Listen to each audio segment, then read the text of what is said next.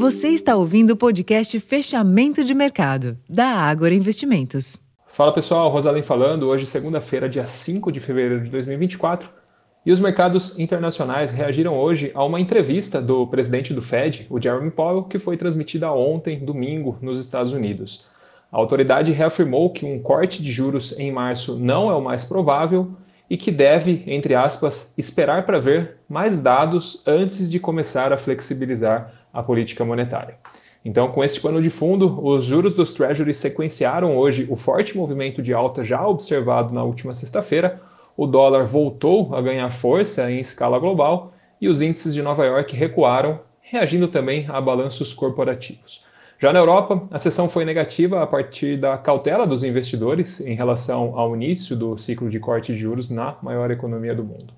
Por aqui, mais uma sessão negativa para Vale, com nova queda do minério de ferro nessa madrugada, diante de temores com o desaquecimento chinês e além da pressão sofrida também pelas ações de consumo com o avanço dos juros futuros, Petrobras e bancos atuaram na ponta positiva e sustentaram o avanço do Ibovespa.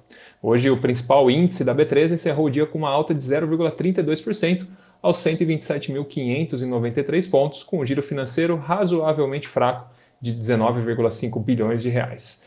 No câmbio, o dólar subiu 0,27 frente ao real, terminou cotado a 4,98 e para amanhã, na agenda corporativa, os investidores devem reagir à divulgação dos balanços de Itaú e Cielo na, nessa noite, após o fechamento do pregão, e ABC Brasil e TIM antes da abertura das negociações na terça-feira.